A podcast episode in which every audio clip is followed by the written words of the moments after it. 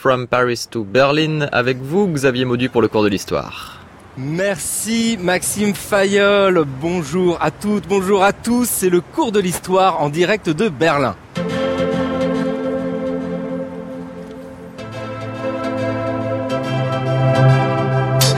Le cours de l'histoire, Xavier Mauduit.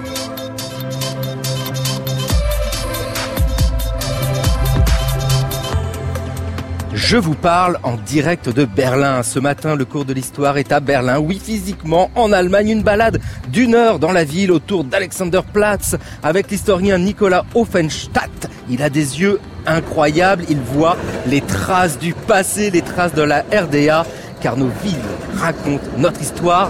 Alors que reste-t-il de la RDA dans l'Allemagne d'aujourd'hui? C'est ce que nous allons chercher avec lui. Depuis Marcel Proust, nous savons que quand d'un passé ancien rien ne subsiste, après la mort des êtres, après la destruction des choses, seule, plus frêle, mais plus vivace, plus immatérielle, plus persistante, plus fidèle, l'odeur et la saveur restent encore longtemps. Eh bien, ce matin, ce goût du passé, ce ne sera pas celui d'une madeleine, petit gâteau dodu, mais sera, ce sera le goût du Vita Cola, du Mocha Fix et des Currywurst. Oui, ce matin, nous avons le goût de la RDA. Nicolas Offenstadt, bonjour. Bonjour. Nicolas Offenstadt, nous nous trouvons ici à Berlin. Nous sommes où exactement ici à Berlin? Alors là, on est dans le centre de Berlin. hein. On est juste devant la maison de l'unité. À l'époque de la RDA, c'était là que siégeait le comité central du Parti communiste. Donc on est vraiment dans un lieu de pouvoir au temps de la guerre froide. C'est un gros bâtiment, un bâtiment massif, un bâtiment blanc. Euh, je ne sais pas décrire cette architecture. Si on J'aurais dire un petit mot, stalinien.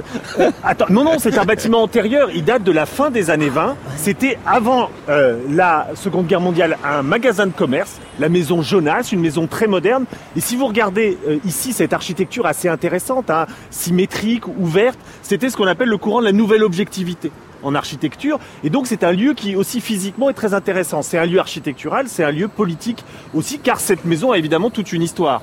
C'est quoi le rapport à la RDA ici? Quelles sont les traces de la RDA que vous voyez au-delà du bâtiment même? Alors, on en voit partout, mais ce qu'il faut rappeler aux auditeurs, c'est qu'ici, on est au cœur de la guerre froide.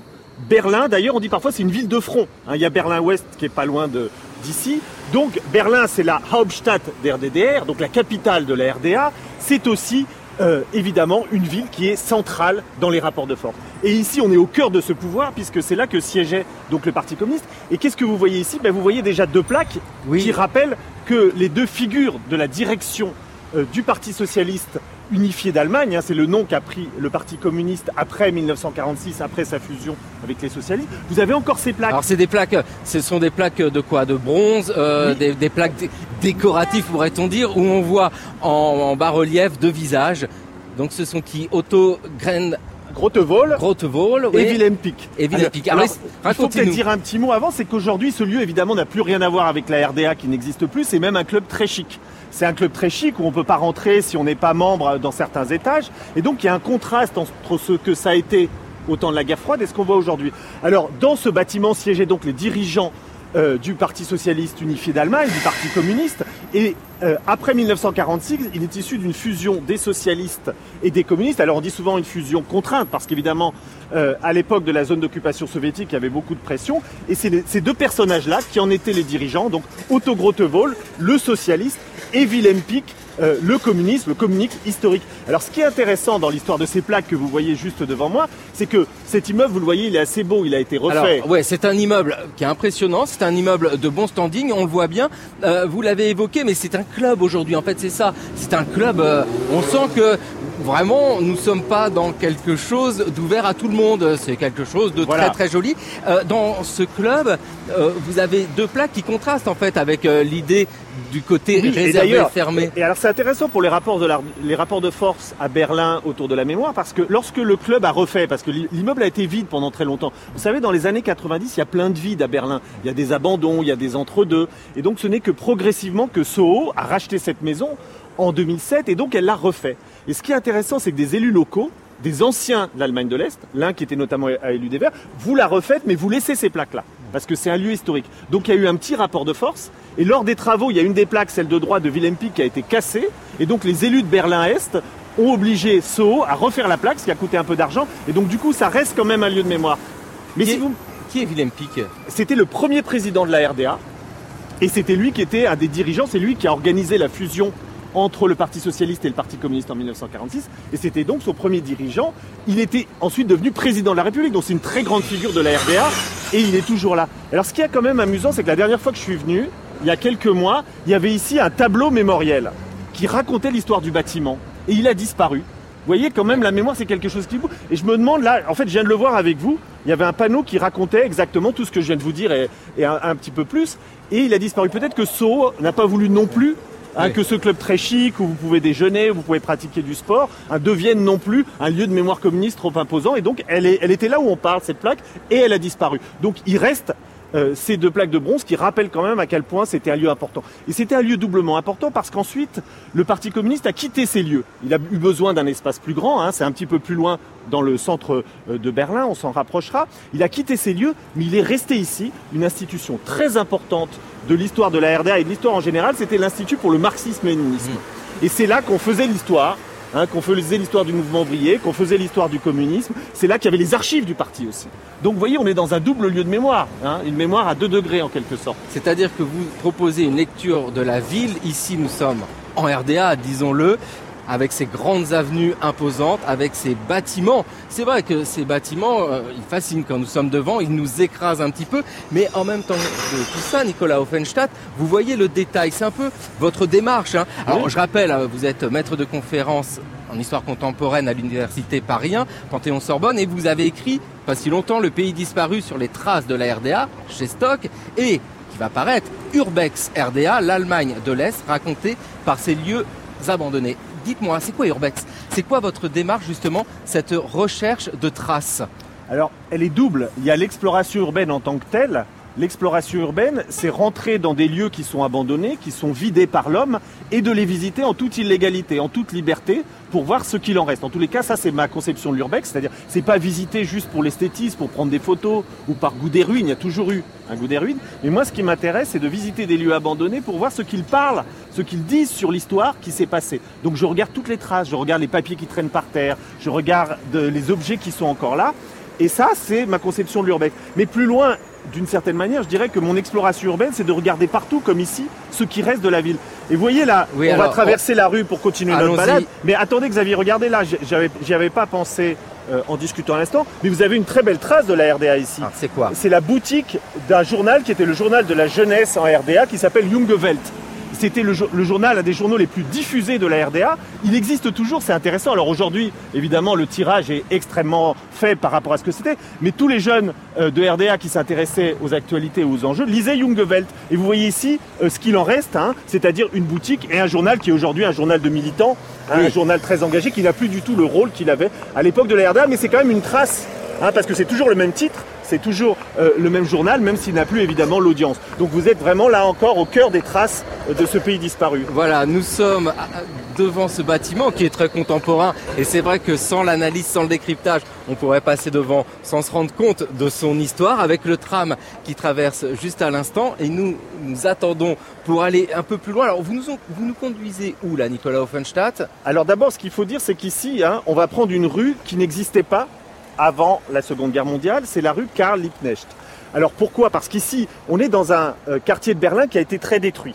Berlin, en 1945, c'est évidemment une ville qui est détruite. On considère qu'il y a environ un tiers, un, un quart, un tiers des bâtiments qui ont été endommagés et environ 11% de tous les bâtiments qui ont été complètement détruits.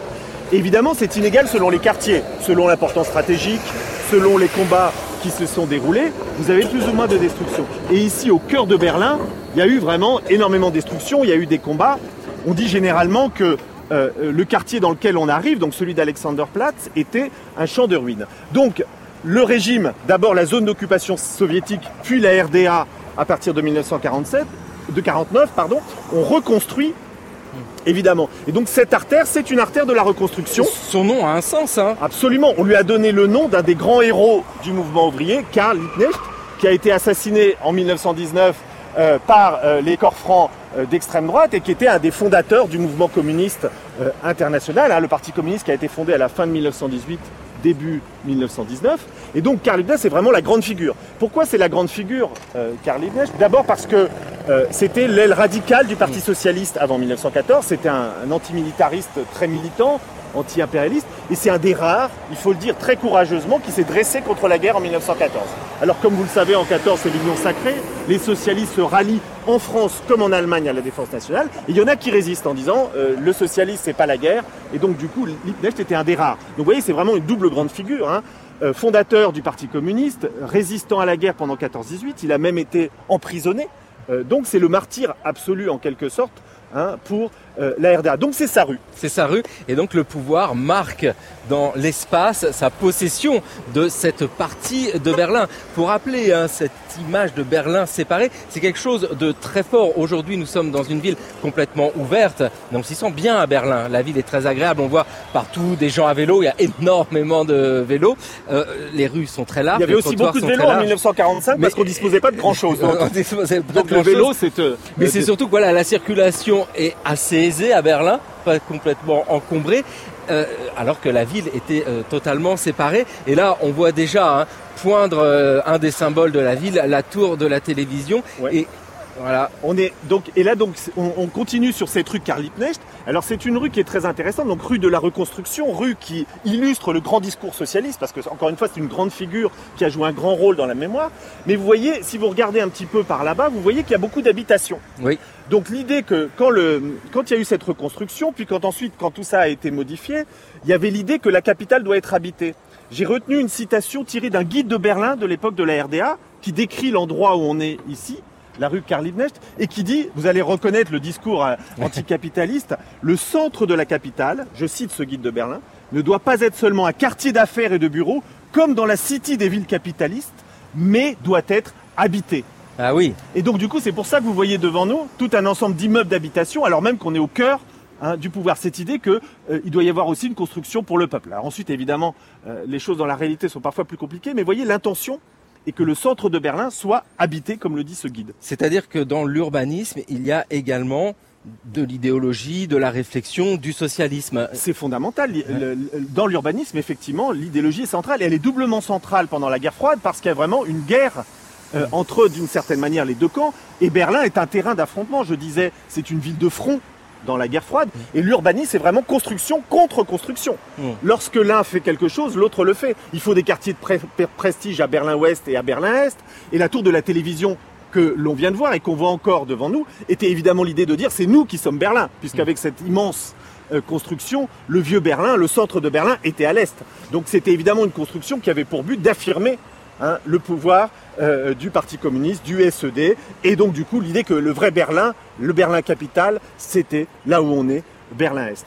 Vous diriez que donc c'est la vitrine du régime et dans cette vitrine, C'est la vitrine du régime. D'ailleurs, il y avait beaucoup d'avantages à habiter à Berlin. Par exemple, petite anecdote, on était beaucoup mieux relié au téléphone à Berlin qu'ailleurs. C'est considérable. C'était très dur d'avoir une ligne téléphonique particulière dans l'Allemagne de l'Est. Par contre, à Berlin, c'était mille fois plus facile parce que c'était évidemment une vitrine euh, du régime, une vitrine vis-à-vis de l'extérieur, hein, puisqu'on est face à Berlin-Ouest directement, et une vitrine en général, on, le reverra vis-à-vis des pays de l'Est, hein, des pays frères. Donc, du coup, on est dans un lieu central. Mais en changeant d'échelle, Nicolas Offenstadt, d'accord, Berlin Est est la vitrine du bloc de l'Est, disons-le, mais à l'intérieur de la ville même de Berlin, euh, c'est juste une avenue qui est la vitrine, c'est-à-dire que si euh, on allait dans les petites rues derrière, est-ce que Ah ben- nous aurions des immeubles aussi prestigieux? Ah ben non. Non. Il y a des quartiers qui sont. Vous savez, parmi vous, vous évoquiez la politique d'urbanisme du régime. Euh, la politique d'urbanisme du régime, elle a changé selon les moments, mais il y a évidemment quelque chose qui a été quand même globalement délaissé, sauf peut-être à l'extrême fin. Ce sont les centres-villes. Donc, si vous allez dans le quartier, arrêtez-vous une seconde, Xavier. On se retourne vers là où on était. Hein. Alors, Là-bas, c'est le quartier de Prenzlauer Berg. D'accord. Hein, là où on était devant la maison de l'unité, si vous continuez par là, vous arrivez à Prenzlauer Berg. Et là, il y avait plein d'endroits, il y avait plein de rues hein, qui étaient vraiment dans un état euh, tout à fait délabré. Donc si on continuait, alors beaucoup a été rénové parce que c'est le quartier Bobo Chic aujourd'hui. Oui. Ah, c'est génial d'habiter par là-bas. Mais à l'époque de la RDA, si vous regardez les photos, il y a eu beaucoup de photos qui ont été prises. Vous voyez tous ces immeubles qui sont complètement décrépits. Euh, vous voyez ces rideaux baissés. Bref, euh, il y avait des, pe- des quartiers qui étaient avantagés. Et puis le régime, vous le savez, a privilégié, on va y- en parler dans un instant, les grands ensembles Les grands ensembles. et notamment les grands ensembles plutôt en périphérie. Donc du coup, effectivement, euh, il y a un, certain nombre de centres-villes, et encore Berlin n'était pas toujours le pire, mais il y a des centres-villes dans d'autres euh, quartiers euh, de, de, villes historiques qui étaient vraiment délaissés. Alors ici, nous arrivons juste devant une statue, un homme debout, un travailleur. Il a la main droite tendue, il porte un casque, un casque de chantier. Qui est cet homme? C'est un ouvrier? Alors d'abord, regardez, c'est quand même génial. Là, on est dans le Berdin contemporain. Là, vous avez une trace magnifique Hein, de, de la RDA. C'est le travailleur du bâtiment. Le travailleur du bâtiment, d'accord. Le travailleur du bâtiment. Alors là, c'est vraiment la grande sculpture réaliste socialiste dans sa splendeur. Hein. Vous voyez, il y a, euh, il est vraiment dans, c'est pratiquement une photo. Hein, vous le voyez en train de travailler. D'ailleurs, je vais vous expliquer comment il travaille. Il a la main tendue, il a un casque, il a des habits euh, de travailleur. Donc, il n'y a aucune stylisation. Hein, c'est vraiment le réalisme euh, socialiste d'une certaine manière dans, toute sa splendeur. Et d'ailleurs, le sculpteur c'est un personnage totalement oublié qui est pourtant fascinant. Il s'appelle Gerhard Thieme et il est partout dans Berlin encore aujourd'hui.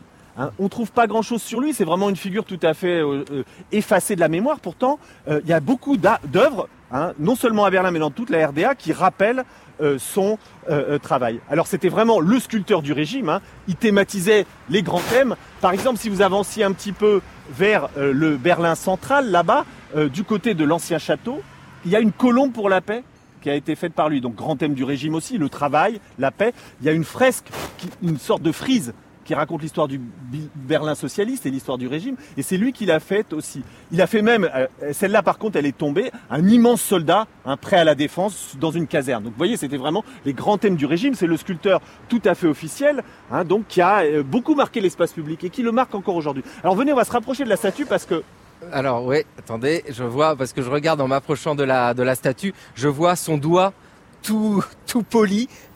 C'est les gens qui passent en fait qui touchent le, C'est pour ça qu'on lui a donné le, surnom de Goldfinger. Goldfinger, ah, c'est ça parce que voilà le. Puisque vous êtes observateur, regardez sa main. Qu'est-ce qu'elle fait sa main de gauche? Elle se dresse vers le ciel et on dirait qu'elle touche quelque chose. On ne sait pas quoi.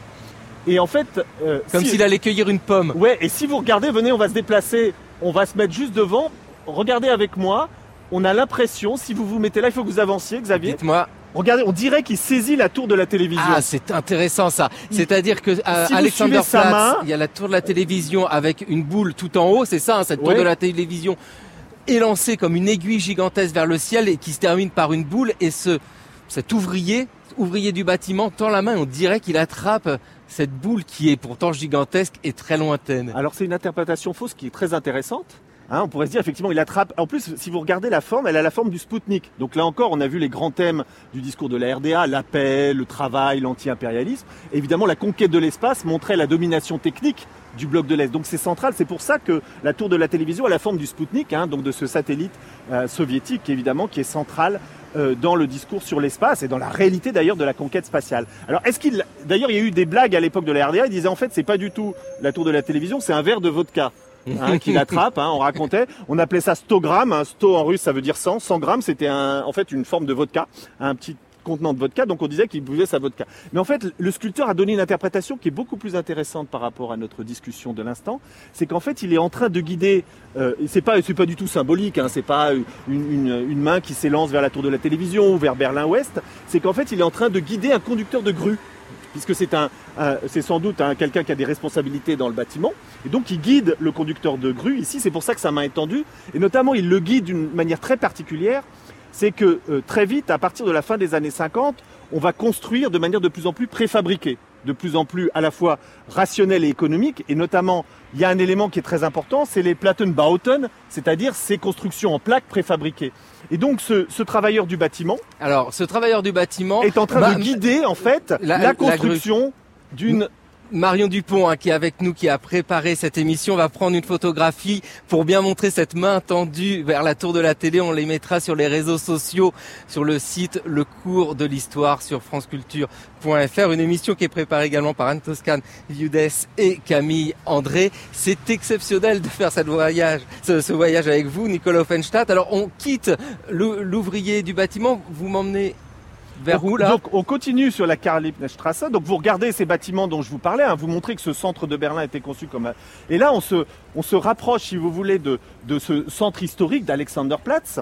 Rapidement, euh, l'histoire de cette place, évidemment, c'est une place très ancienne hein, qui a pris son nom euh, au début, ça vous euh, fera plaisir, hein, euh, pour le tsar Alexandre, évidemment, au début du 19e siècle, en, en 1805, mais qui, très détruite après 1945, va être reconstruite. Et surtout, elle va être modernisée. Il y a un immense programme de construction et de modernisation à la fin des années 60 qui va en faire véritablement un, centre à la fois culturel et commercial surtout, euh, et même on pourrait le dire euh, de bureau euh, de Berlin. Et donc on arrive ici devant un de ces bâtiments qui est issu de ce grand programme de modernisation de la fin des années 60 et du début des années 70, et qui est resté en partie en, en l'état, et qui, vous voyez, pour l'époque est assez moderne. Hein. Ah, il est fou, il est fou. C'est un bâtiment. Donc, je sais pas combien il fait d'étages, mais c'est très très haut, très régulier, très très géométrique. C'est magnifique. Oui, et c'était l'idée d'utiliser le métal en façade aussi, et notamment des, mé- des métaux légers, hein, pour donner une impression à la fois de, de- de- de légèreté et de modernité. Et c'était donc en fait ici que siégeait, hein, ça s'appelle, euh, donc c'était la maison euh, de l'éditeur de Berlin, et c'est ici en fait que siégeait à l'époque de la RDA, et notamment c'est amusant, le, quotidien des jeunes dont je vous parlais, Jungewelt. Il y avait ses bureaux ici, donc c'était un des hauts lieux de la presse. C'était au lieu de la presse, hein, il y a de nombreux euh, journaux qui étaient ici, il y avait les rédactions, Hein, donc c'était un, cœur, central du pouvoir, euh, on pourrait dire intellectuel et, et rédactionnel. Donc il y avait par exemple le Berliner Zeitung, qui était le journal euh, de Berlin, qui existe toujours. Il y avait aussi un euh, journal pour les femmes, qui était très, très important à l'époque, qui s'appelait Für dich, pour toi. Le Wochenpost aussi. Bref, il y avait tout un ensemble de rédactions. Donc c'est pas l'édition au sens du livre ici, mais l'édition au sens de la presse. Et là, on se rapproche d'un lieu qui est assez génial, je trouve, quand on parle euh, en matière de traces, c'est ce, ce grill. Alors oui, j'ai du mal, Nicolas Offenstadt, à, à- à comprendre parce que donc c'est ce bâtiment-là. Donc on voit, c'est un bâtiment qui s'avance un petit peu euh, au-dessus de la rue. Enfin, on pourrait euh, passer en dessous, mais c'est écrit grille. Tescados, ça fait pas très RDA. non, en ça fait. fait pas très RDA. Donc aujourd'hui, on voit que c'était c'était un, un restaurant, hein, Escados. Et en fait, à l'époque de la RDA, comme vous voyez sur l'inscription ici, qui a été préservée, Presse Café. Ah Donc oui. cette inscription, c'était le café de la presse. Donc c'était évidemment lié à la construction. Regardez, c'est génial. Ici, vous avez encore en haut ceux qui restent, hein, qui euh, tourniquet publicitaire hein, qui montre que c'était donc la maison tout euh, en de- haut de, de la tour, Voilà. oui, c'est vrai qu'on voit cet élément rond. Et là, vous êtes donc de- de- devant ce, qui était un grill. hein. donc, on voit bien euh, l'architecture moderne du début des années 70. Et en fait, vous voyez toute cette bande-là, Escados Grill, ben, en réalité, ça cache une des plus belles traces de RDA qu'il y a autour euh, d'Alexanderplatz, qui est une, une- fresque en mosaïque d'un très grand sculpteur qui s'appelait euh, Willy Neubert et qui représente le rôle de la presse dans le monde socialiste. Alors, ce qui est incroyable, alors si vous voyez euh, l'inscription Presse Café dont je vous parlais, elle a été maintenue. C'est Oui. les autorités du patrimoine qui ont demandé à ce que le grill ne la supprime pas. Donc il y a eu quand même une politique du patrimoine. Mais que, ce que je trouve incroyable, c'est comme vous le voyez devant nous, cette fraise de Willy Neubert qui est très intéressante. hein. On y voit des reporters, on y voit des journalistes, on y voit une description du rapport entre la presse et la société. Elle est complètement cachée, on ne peut rien en voir. Il faut aller sur euh, internet pour trouver des photos d'époque. Et du coup, elle est juste au-dessus de nous. Juste au-dessus de donc, elle- oui, elle a été recouverte en fait pour mettre euh, le nom du, du restaurant. Mais si vous voulez, c'était une fraise qui, qui parcourait le bâtiment, donc c'est énorme. hein. C'est Et- ici, c'est des dizaines de mètres de- de- d'œuvres d'art. hein. Vous voyez, si elle continue ici, la fresque. D'accord. Vous voyez, Alors, le- on- on ne la voit voit pas, bien mais- l'inscription encore presse café. Ça, Ouais. ça date de l'époque de la RDA. hein. C'était le Ouais. café pour les journalistes, s'ils le Ouais. voulaient. Et maintenant, vous avez bar à tapas, restaurant, etc. Et donc, vous avez tout ce monde de, de décoration socialiste qui est complètement caché Dites-moi Nicolas Offenstadt, euh, là vous me parlez d'une fresque. Tout à l'heure, on a vu la statue de l'ouvrier du bâtiment. Ils étaient nombreux, ces artistes officiels. Par exemple, celui de la fresque là, c'est quelqu'un qu'on va retrouver un peu partout dans le Berlin-Est. Oui, tout à fait. Et Willy Neubert, ici, que- qui, qui est l'auteur de la fresque que vous ne voyez pas, hein. c'est quand même amusant de parler d'une fresque quand vous voyez marqué. Mais nous, euh, nous faisons de la radio, Nicolas C'est vrai, c'est pas donc grave. nous créons de l'image. Et par contre, la modernité du bâtiment, vous le voyez, parce que pour monter dans ce fameux café, cette fresque, vous ne voyez pas. hein. Vous aviez un escalier extérieur. hein. Vous avez ici, là aussi, ça c'était assez génial, cet escalier extérieur qui vous permet de euh, grimper jusqu'en haut de l'immeuble où vous avez euh, ce tourniquet. Et puis toujours cette idée de montrer que ce Berlin habité, parce que juste derrière notre euh, maison de la presse, euh, maison des rédactions, vous avez là, hein, très classiquement, c'est Plattenbauten. Et vous le voyez devant moi. Vous voyez tous ces petits carrés. En fait, on voit l'immeuble est composé de petits carrés, donc ce sont des préfabriqués en fait. Absolument. euh, Donc la en grue, béton. oui En c'est ça. la, Ouais. la grue, en fait, les portait les uns après les autres et on les assemblait hein, comme dans des Legos. C'était très simple et c'était économique.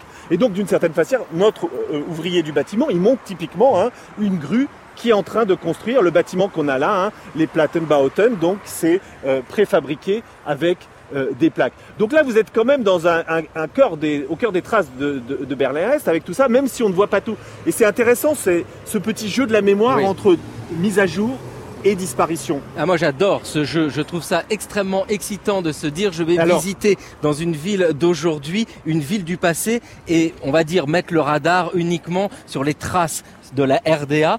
Donc là, nous allons essayer de traverser et c'est extrêmement large ces avenues. Hein. Oui, bien sûr. Et encore, c'est ça a, imposant. été, euh, ça a été créé de manière beaucoup plus pi- piétonnière que c'était auparavant, parce que je vous parlais de l'Alexanderplatz des années 60-70, hein, cette volonté de créer un centre nouveau pour le régime, un centre moderne aussi euh, architecturalement.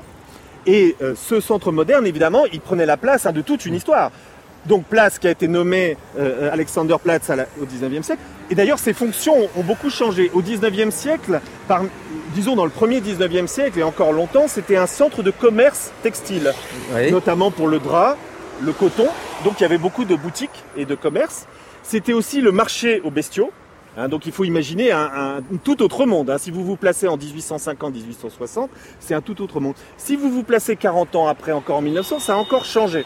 Hein, ces deux fonctions ont plutôt disparu et c'est devenu un monde un peu plus interlope. On se plaît à raconter l'histoire de la prostitution, Alexanderplatz, les souteneurs, les voyous. Il y a d'ailleurs deux super romans à lire hein, sur cette période. C'est vers- celui de Dublin, Berlin, Alexanderplatz, qui a donné aussi un superbe film.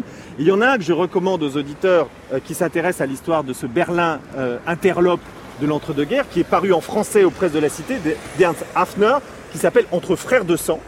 Et Oui. ça ra- raconte l'histoire d'une bande de voyous qui font à peu près euh, les 400 coups autour d'Alexanderplatz euh, dans les années 20 et dans les années 30, mais il y a une vision très euh, sociale aussi, c'est-à-dire que l'histoire de ces voyous est racontée à partir de leur misère, de leur enfance difficile. C'est un roman génial pour imaginer une ambiance qui n'a rien à voir avec ce que ce sera au temps de la RDA et rien à voir non plus avec ce que nous on voit aujourd'hui. On sent hein, vraiment que 1945, mais en toute logique, a complètement transformé parce que ce Berlin, cet Alexanderplatz des années 1920 n'est plus la même. Après-guerre, Berlin est détruite et pour La, le la rappeler. structure même, parce qu'en fait, euh, c'était une organisation plutôt radiale, et euh, le, le régime a décidé plutôt d'en faire une place un peu plus décentralisée, hein, un peu plus euh, en, en grillage. Et donc ici, euh, c'est quand même... On va ralentir un peu. Là, on est en train de rentrer hein, sur Alexanderplatz. On commence à voir les principaux bâtiments. Donc il y a des immeubles euh, assez hauts, d'autres euh, plus bas, hein, qui Oui. font 5 étages, pas Alors, plus. par exemple, ça, vous l'auriez pas vu au temps de la RDA. C'est quoi ça? Donc c'est un immense centre c'est un commercial. centre commercial qui, qui n'est pas très haut. hein. On Oui. sent, c'est un bâtiment en béton très carré, très Vous carré, avez, là, vous 4 avez, étages. ici devant nous, vous avez trois éléments qui sont très recognitifs de la RDA avec les transformations post-RDA. Vous avez le tour de la télévision qu'on a évoqué, qu'on voit très bien. Vous avez ici le grand hôtel. Vous voyez, c'était un hôtel de prestige hein, avec de, de nombreux étages. Il y avait des cafés très à la mode. C'est à l'époque, ça s'appelait l'hôtel de la ville de Berlin, l'Interhôtel. Maintenant, c'est un parking. Donc ça, ça existe toujours comme hôtel, même s'il a été rénové. Alors Donc, un park-in, hein, pas un parking. Non, pas un parking, voilà, un, c'est un autre hôtel. Non, mais c'est vrai que cette place est intéressante parce que elle est horizontale pour certains bâtiments et verticale pour d'autres. Et nous sommes vraiment dans un jeu ici très géométrique. Oui, et donc du coup, du coup là effectivement cette géométrie de la Galeria Kaufhof, c'était déjà un grand centre commercial à l'époque de la RDA avec toute une autre architecture, notamment métallique, un peu dans le jeu euh, qu'on a vu sur les différents bâtiments. Alors j'ai vu hier, euh, euh, il y a une exposition en ce moment à Berlin sur le Berlin Est, qui est à l'Ephraim Palais, qui est une très belle exposition. J'ai vu que quelqu'un avait sauvé quelques-uns des portes métalliques hein, qui étaient sur l'ancienne euh, galerie marchande. Donc on peut la voir encore au musée, mais, mais ici c'est quelque chose de totalement refait. Alors ça par contre c'est pas totalement refait. Si vous vous tournez dans l'autre sens, Alors quel est ce bâtiment? Donc là c'est un bâtiment ben, un peu comme euh, ce qu'on a croisé tout à l'heure, c'est-à-dire un bâtiment d'une façade de fer, on dirait, hein, c'est ça, c'est du métal et de verre. Quel est ce bâtiment? Alors ça c'était la maison des industries électriques. La maison- des industries électriques. Ce qu'il faut savoir, c'est qu'on a parlé de différentes facettes de Berlin, et parmi celles-ci, Berlin était une ville industrielle à l'époque de la RDA, et même avant. C'était une ville industrielle. Il y avait des industries électriques, il y avait des industries textiles, euh, il y avait des industries de machines-outils, et donc les industries électriques jouaient un rôle très important dans la ville. Donc ça, c'était leur maison. Alors si on avait été au temps de la RDA, il y a peut-être évidemment des aménagements. Il y a deux choses que on verrait différemment. D'abord, il y avait des publicités en haut. Il y avait des publicités pour les industries électriques, donc avec la grande marque VEM, hein, qui était très connue, qui en fait abritait différents types euh, d'appareils. Et comme vous avez ici encore, vous le voyez hein, encore d'ici notre petit tourniquet sur la maison euh, de l'édition et de la presse, vous aviez la même chose, publicité pour les industries électriques qui montrait, qui affirmait ce caractère industriel de la RDA. Alors ce qui est assez intéressant aussi, vous voyez là vous avez plein de boutiques modernes, hein, vous avez des trucs pour touristes. À l'époque c'était un haut lieu aussi euh, du commerce à Berlin et vous aviez un certain nombre de boutiques des grandes marques euh, de RDA. Parce que le commerce était en général euh, par une organisation d'État ou par des coopératives. Mais il y a certaines grandes entreprises qui avaient leur boutique en propre. C'était assez rare. Et notamment là, vous aviez les boutiques de la marque Roula. C'était la grande marque de montres RDA. Hein. C'était des, produits tout à fait appréciés. Vous aviez aussi l'optique, la photographie vous aviez les appareils euh, télévisuels, donc c'était un lieu quand même où vous aviez des objets de prestige. Donc ça, évidemment, tout ça a disparu. On le voit sur les photos de l'époque. Et euh, c'est évidemment très différent. Et dans ces bureaux Nicolas Offenstadt, euh, là, vous nous ramenez directement en RDA. Euh, c'est formidable, mais grâce à la magie de la technique d'une émission réalisée, bon, avec l'aide de Francesca Fossati, mais mise en onde par Père Legras et à la technique aujourd'hui avec Marcos Darras et Benjamin Thuot. Merci mille fois à vous. Nous avons la possibilité, magie de la radio, de retourner à Alexanderplatz, mais en 1989. 17h, Alexanderplatz, la plus grande place au cœur de Berlin. Sous l'œil de policiers particulièrement nombreux, une fête populaire, des jeunes dansent la lambada. Soudain, un cri. Neues Forum, Neues Forum, le nouveau forum du nom d'un nouveau groupe d'opposition. Plusieurs milliers de personnes se regroupent brusquement. Stasi Raos, Stasi Raos, dehors les policiers de la police secrète. La foule chasse alors les policiers habillés en civil et qui sont normalement dans les manifestations chargés d'isoler les meneurs et de les arrêter. Nous voulons être libres, libérer les prisonniers politiques.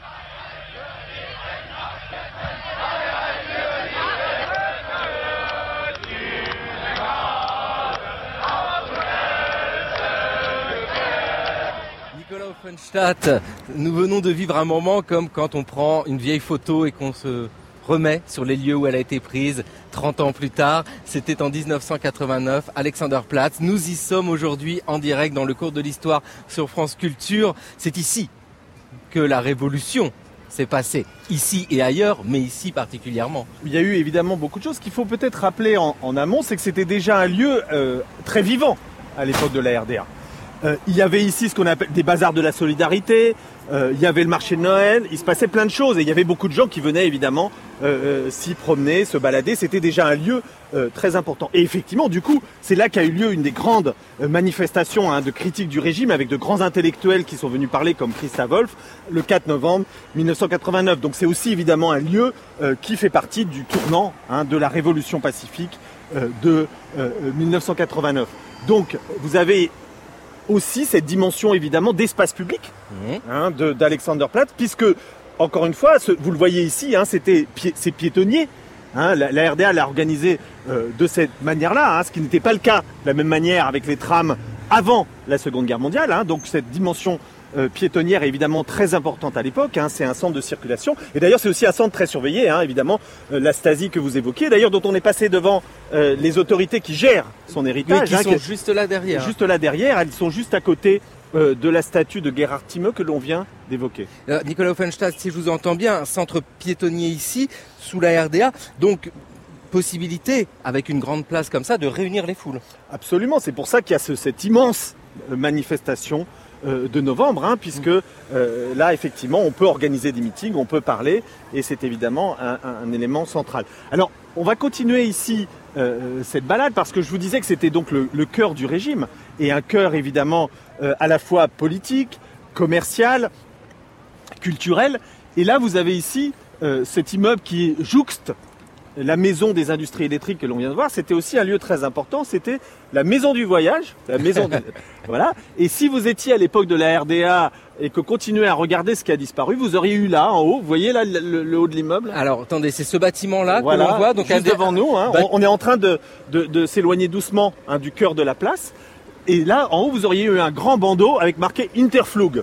Qui signifie? C'était la compagnie aérienne de RDA qui a été liquidée après euh, euh, l'unification, parce qu'on dit parfois que la Lufthansa ne cherchait pas particulièrement à avoir une compagnie concurrente, mais à l'époque c'était évidemment un des fleurons industriels et commercial du régime. hein. Donc vous auriez vu ce grand panneau parce que Interflug avait ses bureaux et ses bureaux berlinois ici. Vous aviez aussi la compagnie de voyage euh, du, pays et tout un ensemble d'éléments.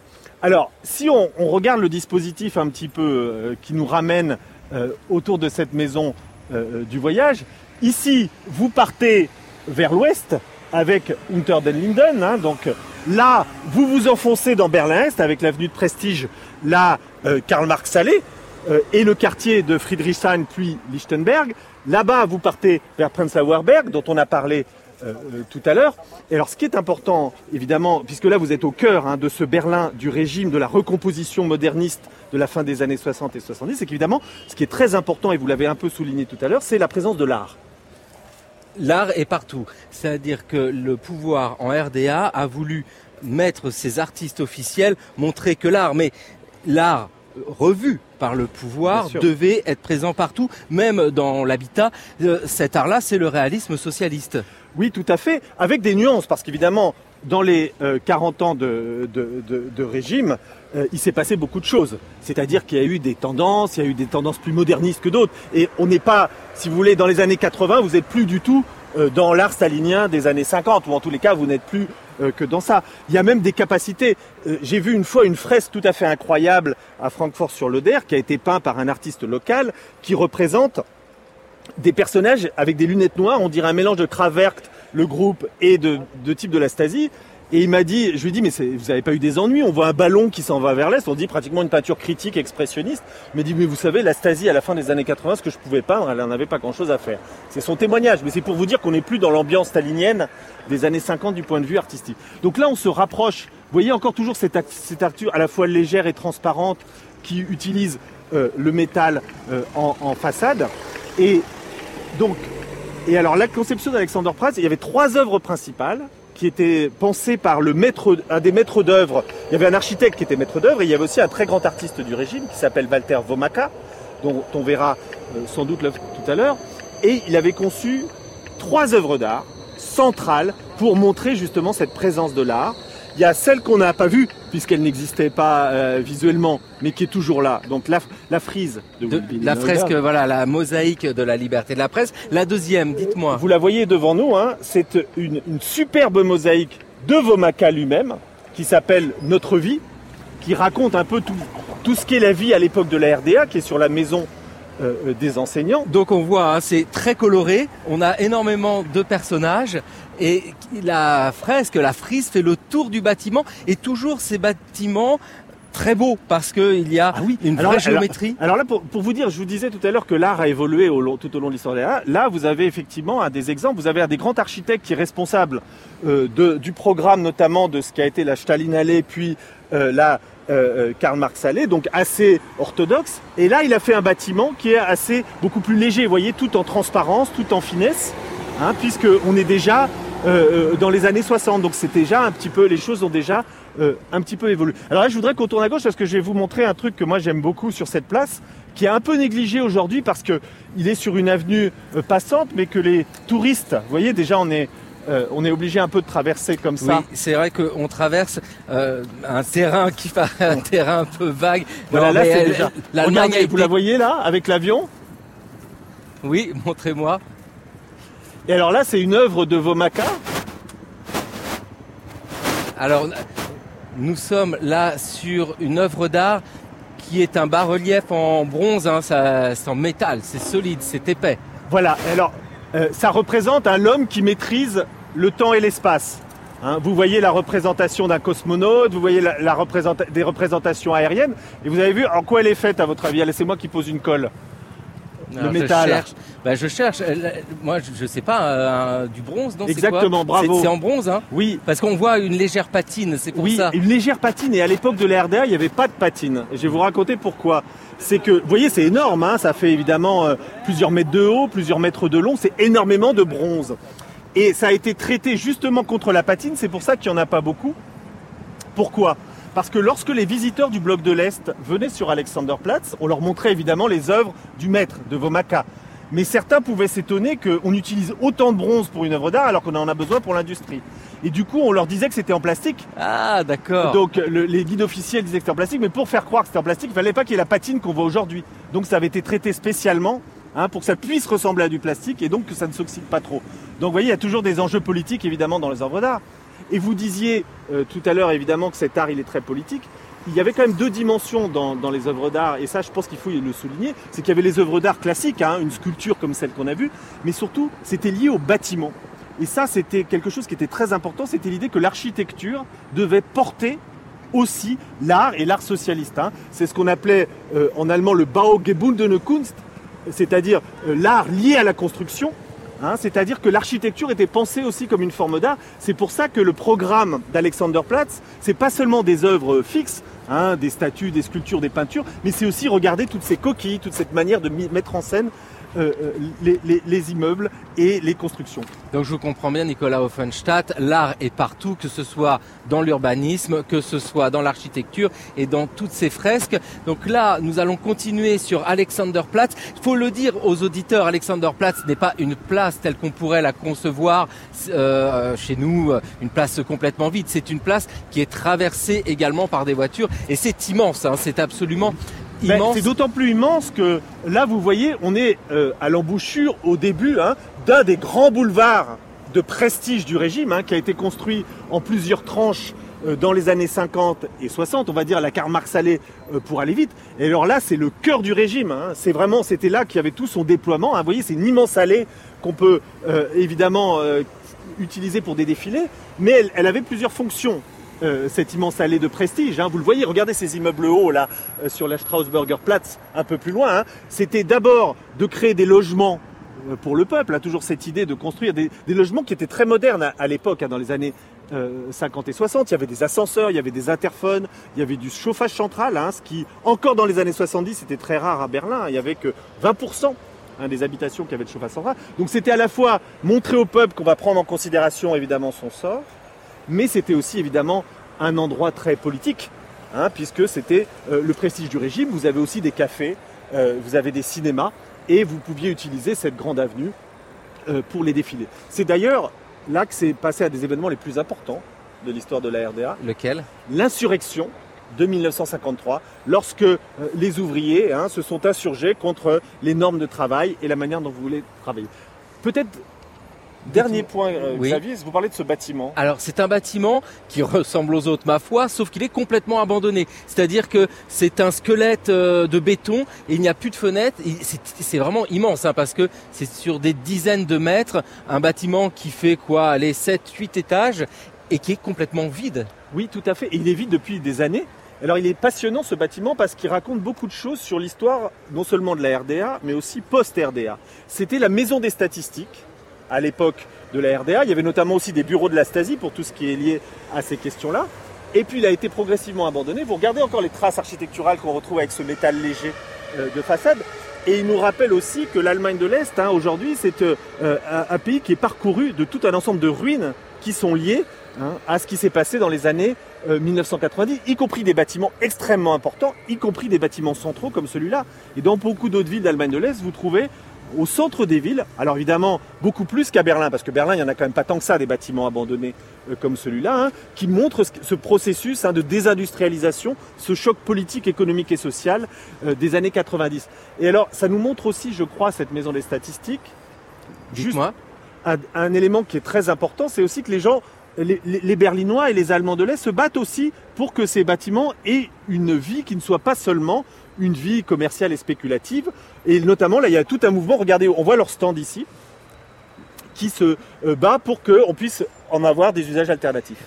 On voit l'importance de cette revisite de des anciens bâtiments de la RDA après la réunification. Et justement, pour parler des conséquences économiques de la réunification en Allemagne, c'est l'heure du journal de l'histoire d'Anaïs Kien.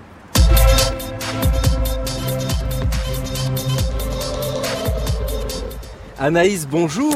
Bonjour Xavier, Vous bonjour êtes- Nicolas Offenstadt. Vous êtes en direct avec Bonjour. nous aujourd'hui à Berlin et aujourd'hui Anaïs, vous allez nous parler de la réunification économique de l'Allemagne. Et oui Xavier, puisque nous sommes dans un des grands centres commerciaux de Berlin, j'en profite pour vous parler de l'effacement d'une autre dimension de la RDA, celle de son économie.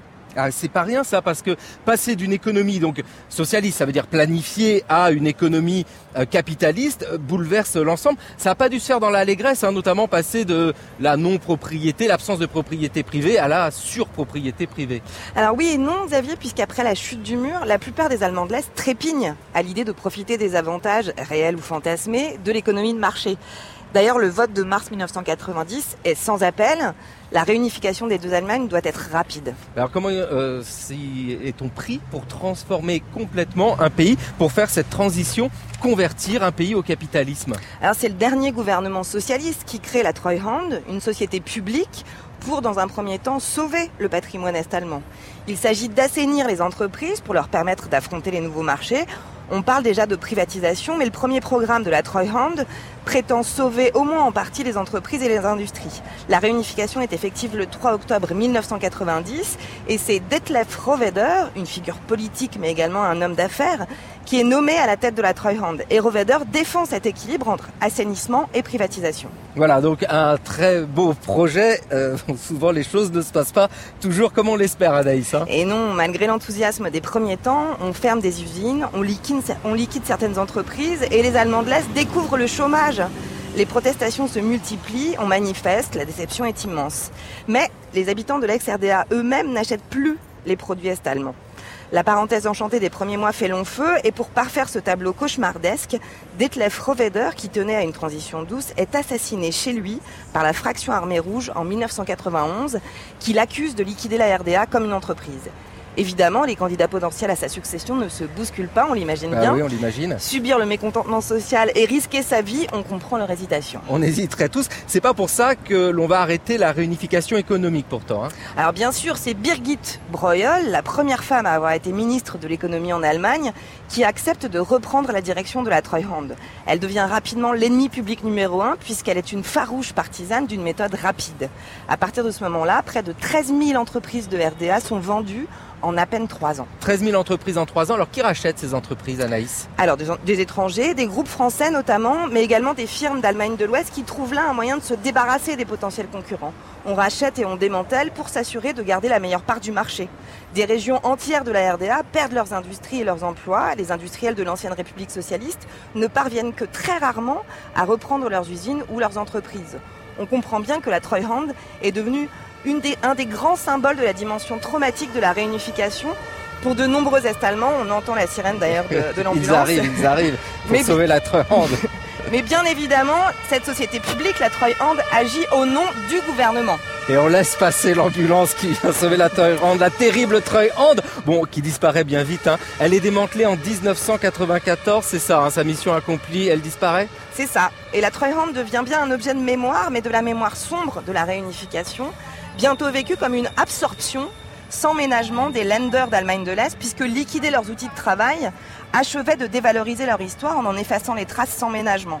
C'est d'ailleurs aujourd'hui souvent dans ces zones désertifiées, comme dans le Brandebourg, à deux pas de Berlin, ou en Saxe que l'extrême droite fait d'excellents scores auprès de ceux qui se perçoivent comme des citoyens de seconde zone. Des citoyens de seconde zone. Merci beaucoup Anaïs Kien. Anaïs, on retrouvera hein, toutes les références pour mieux comprendre l'histoire de la Treuhand et de la réunification économique de l'Allemagne de l'Est sur la page de votre journal, le journal de l'histoire. Avec un très beau témoignage de Birgit Breuil dans un documentaire diffusé par Arte que vous trouverez en ligne fabuleuse documentaire et très belle chaîne Arte. Nicolas Offenstadt, quelque chose euh, à dire sur ces élections euh, en Saxe avec l'extrême droite qui progresse Pour euh, prolonger ce que vient de dire Anaïs on peut dire que la Treuhand, c'est un enjeu central aujourd'hui en Allemagne. Il y a deux partis, Die Linke à gauche et l'AFD à l'extrême droite, qui demandent aujourd'hui, hein, c'est en juin, donc c'est maintenant, une commission d'enquête sur les actes et les actions de la Troyande. C'est la même chose, une, députée SPD vient d'écrire un livre entier pour dire qu'il faut revenir sur ce passé. Donc pour l'Allemagne, la Troyande, c'est pas le passé, c'est pas l'histoire de la réunification, c'est un sujet d'actualité et qui est brûlant encore dans la mémoire de nombreux armements de l'Est. Anaïs Kier C'est d'ailleurs peut-être ce qui explique que ce 30e anniversaire de la chute du mur n'est pas célébré euh, de manière très, très glorieuse cette année. On a l'impression que cet anniversaire tombe mal politiquement euh, en termes au plan intérieur pour l'Allemagne. oui, il risque avec les élections effectivement en Saxe, dans le Brandebourg et en Thuringe hein, d'être évidemment dans les, en tête dans un, certain nombre de, de, lieux. Donc c'est évidemment un enjeu central. Et puis je pense aussi que la mémoire évolue. C'est-à-dire que on arrive 30 ans après à pouvoir poser des questions qui étaient évidemment beaucoup plus compliquées à poser il y a 10 ans ou il y a 20 ans. Et notamment, moi, ce qui me frappe, c'est comment beaucoup d'Allemands de l'Est ressaisissent plus facilement le passé de la RDA de manière un peu plus distanciée, de manière plus équilibrée. Donc c'est assez intéressant. À mon avis, on est en train de voir de nouveaux enjeux de mémoire dont cette mise en cause de la Troyante est une des manifestations. Et vous pensez que les élections vont se faire écho de cette euh, revisite du passé, de la mémoire? Euh, Je pense notamment à ce qui se passe en Saxe, particulièrement avec l'extrême droite qui progresse. Absolument. Vous savez, à Görlitz, qui est une très belle ville de Saxe, l'AFD, donc la droite extrême, faisait campagne avec une Trabant. Hein, donc vous voyez, la question des électeurs de l'Est, c'est central. Euh, et de l'Est au Les sens grands de oubliés du système. Voilà, le sens, la mémoire de l'Est, c'est central. Et d'ailleurs, ils le disent maintenant, il faut que vous accomplissiez, hein, c'est le discours aussi de l'AFD, il faut que vous accomplissiez un nouveau tournant. Donc vous voyez, la référence à l'histoire de la RDA, la référence à l'histoire d'une Allemagne de l'Est qui soit propre à la fois à l'époque de la RDA au moment du tournant, c'est quelque chose qui est extraordinairement utilisé euh, dans les enjeux politiques contemporains. Donc d'une certaine manière, effectivement, ces 30 ans entrent en, en collision avec euh, les élections. Et donc c'est assez intéressant quand histoire et mémoire deviennent des enjeux politiques de premier plan. Nicolas Offenstadt, nous avons fait cette balade aujourd'hui en direct à Berlin avec vous. Grâce à votre regard, nous retrouvions les traces de la RDA. Hein. Vous êtes l'auteur euh, d'Urbex RDA, l'Allemagne de l'Est racontée par ces lieux abandonnés. C'est chez Albin Michel. Vous les voyez, ces traces de la RDA dans la ville d'aujourd'hui. Vous nous les avez montrées. Est-ce que les Allemands d'aujourd'hui, les Berlinois, les voient encore, eux? Je pense qu'ils sont en train de les redécouvrir. Ce qui me frappe, c'est qu'il y a de plus en plus d'expositions qui s'intéressent au lieu. Il y a plus de plus de mise en valeur. Donc oui, je pense que de plus en plus de Berlinois, aussi bien ceux de l'Est Hein, que ceux de l'Ouest, même si ceux de l'Ouest, il faut bien le dire, hein, regardez parfois avec condescendance ou avec distance hein, cette autre Allemagne, il me semble qu'on est dans un temps de redécouverte, oui absolument.